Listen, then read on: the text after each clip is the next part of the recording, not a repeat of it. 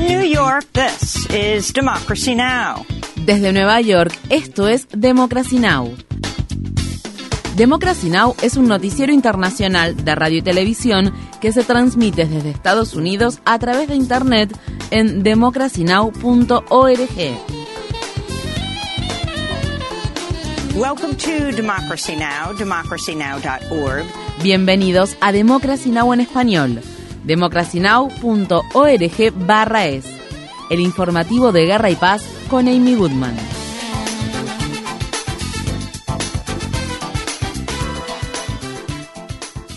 En Sudán continúan los combates entre el ejército y el grupo paramilitar conocido como Fuerzas de Apoyo Rápido, a pesar de un alto el fuego de 72 horas acordado tras negociaciones mediadas por Estados Unidos. Se han registrado ataques aéreos en la capital del país, Khartoum, así como también cruentas batallas en la región de Darfur. Tanto los ciudadanos sudaneses como los extranjeros están haciendo esfuerzos desesperados para salir de las áreas más peligrosas en medio de la creciente escasez de alimentos, agua y atención médica. La Casa Blanca anunció el miércoles que un segundo ciudadano estadounidense, quien era médico, falleció en el conflicto. Si bien Estados Unidos logró evacuar a su personal diplomático poco después del inicio de los combates el 15 de abril, se estima que alrededor de 16.000 ciudadanos estadounidenses, muchos de ellos con doble ciudadanía, todavía se encuentran en Sudán, aunque se desconoce cuántos de ellos desean abandonar el país. Existe una creciente preocupación de que los actos de violencia contra la población sudanesa se intensifiquen una vez que los ciudadanos extranjeros hayan sido evacuados. Decenas de miles de personas han huido de Sudán a países vecinos, entre ellos el Chad, que ya ha acogido a más de medio millón de refugiados. Estas fueron las palabras expresadas por una madre sudanesa que actualmente se encuentra en un campamento de refugiados en el Chad.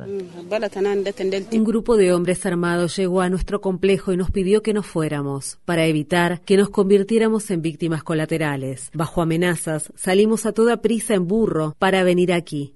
Me separaron de mis siete hijos y no los puedo encontrar. Hemos visto cómo algunos padres eran masacrados por grupos paramilitares árabes sin ningún motivo. Somos víctimas de una barbarie gratuita que no entendemos.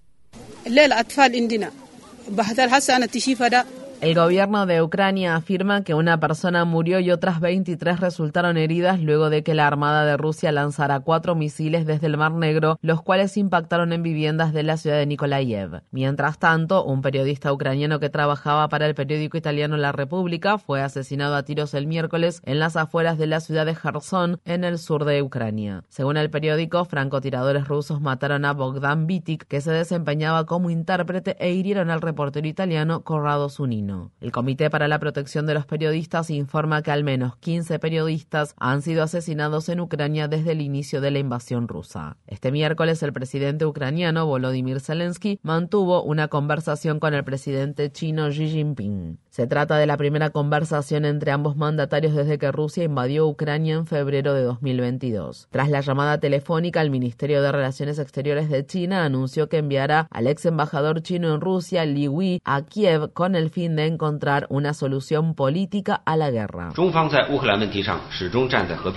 China siempre ha estado del lado de la paz en la cuestión de Ucrania. China aboga por una solución política de la crisis y promueve conversaciones para la paz.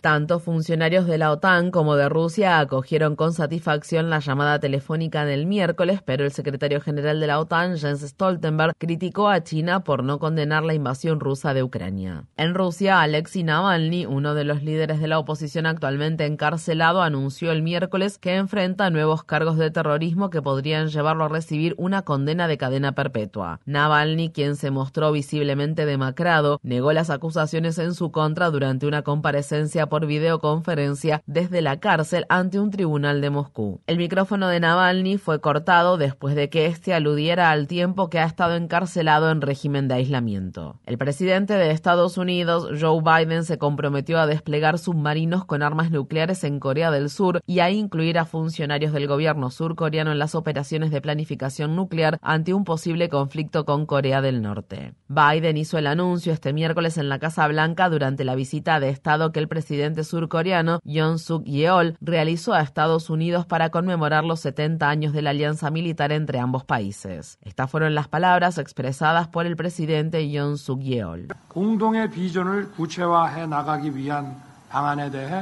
Hemos decidido fortalecer de manera significativa la disuasión ampliada de nuestros dos países contra las amenazas nucleares y de misiles de Corea del Norte, para que podamos lograr la paz a través de la superioridad abrumadora de nuestras Fuerzas Armadas y no conformarnos con una paz falsa basada en la buena voluntad de la otra parte.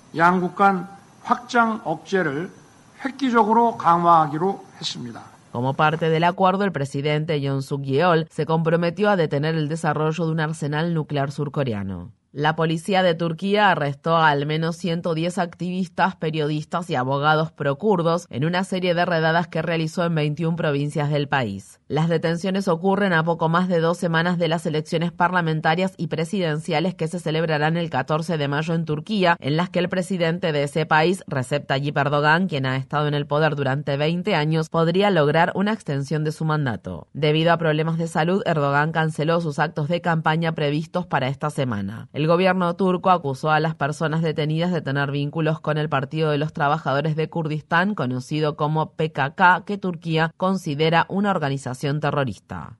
Legisladores republicanos de la Cámara de Representantes de Estados Unidos aprobaron, por un estrecho margen, un proyecto de ley para elevar el límite de la deuda del gobierno a cambio de un recorte del 13% en los gastos discrecionales. La legislación también limita el gasto para la próxima década, impide el plan de condonación de préstamos estudiantiles del gobierno de Biden, reduce los fondos del Servicio de Impuestos Internos y bloquea los créditos tributarios para proyectos de energías renovables como la energía eólica y solar. Asimismo, el proyecto de ley impone requisitos de trabajo a personas adultas sanas de hasta 55 años para poder acceder al programa de salud pública Medicaid o al programa de asistencia nutricional suplementaria. La congresista demócrata de Nueva York, Alexandria Ocasio Cortés, dijo el miércoles que en lugar de implementar recortes de gastos, el Congreso debería considerar la revocación de los recortes impositivos que se realizaron durante la presidencia de Trump. Según la congresista, estos recortes impositivos benefician de manera abrumadora a los ricos y podrían aumentar el déficit federal en 1,9 billones de dólares en una década.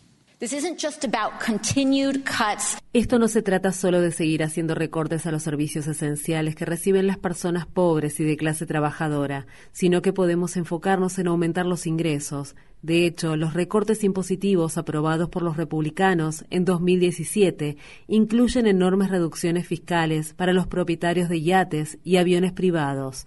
Ahora, para equilibrar el presupuesto, se intenta recortar el acceso al programa de asistencia nutricional suplementaria, a la alimentación de los bebés, en lugar de abordar las desigualdades en el sistema fiscal.